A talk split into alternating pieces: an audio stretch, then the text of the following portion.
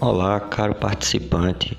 Aqui é o professor Marcílio Barbosa e hoje vamos comentar um pouco sobre o nosso estudo dirigido 2, referente ao módulo 2, que trata do processo de compostagem. Para isso, convido o professor Sebastião Júnior para fazer um breve comentário sobre esse estudo dirigido.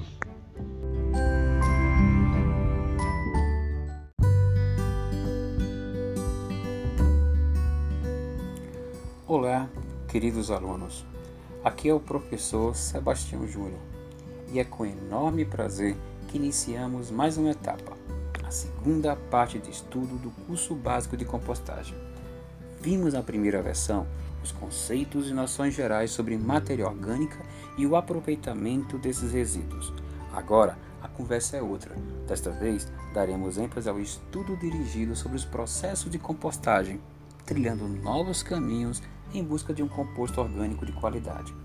Inicialmente, para tal, devemos observar a definição sobre a compostagem, que é o processo biológico que promove uma série de transformações físico-químicas e biológicas nos materiais orgânicos a fim de obter um composto orgânico estabilizado, higienizado e rico em nutrientes. É evidente que para que isso aconteça, devemos observar com muita atenção o jeito e os materiais a que são postos. Compostagem esta que pode ser anaeróbia e aeróbia, em função da ausência e a presença de oxigênio dentro do processo. Nesse último, os microorganismos decompõem pilhas de materiais orgânicos com uso de oxigênio do ar, sendo considerado o processo mais indicado para o tratamento de resíduos domiciliares, pois além de promover uma decomposição mais rápida evita a perda de nutrientes, além de não liberar odores desagradáveis ao longo do processo.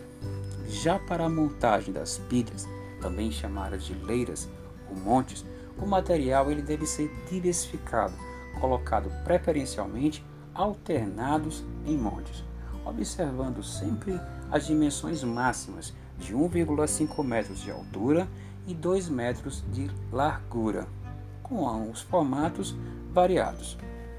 Para a disposição da pilha, geralmente adiciona cerca de 30 centímetros de materiais vegetais rico em carbono, a exemplo, a serragem de madeiras, e 5 centímetros de materiais inoculantes, rico em nitrogênio, a exemplo, cama viária e esterco bovinos.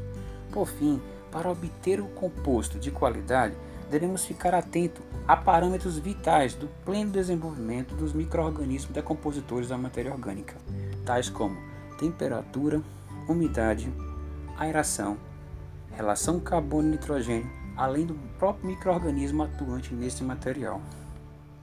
Mas isso só será debatido em outro momento oportuno, claro, na nossa webconferência. Até lá, um forte abraço a todos.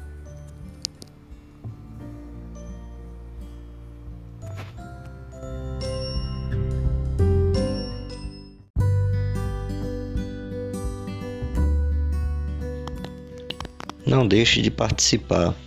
Estaremos aguardando todos vocês nessa próxima web conferência. Em breve, o link será disponibilizado em nossos canais de comunicação. Até lá!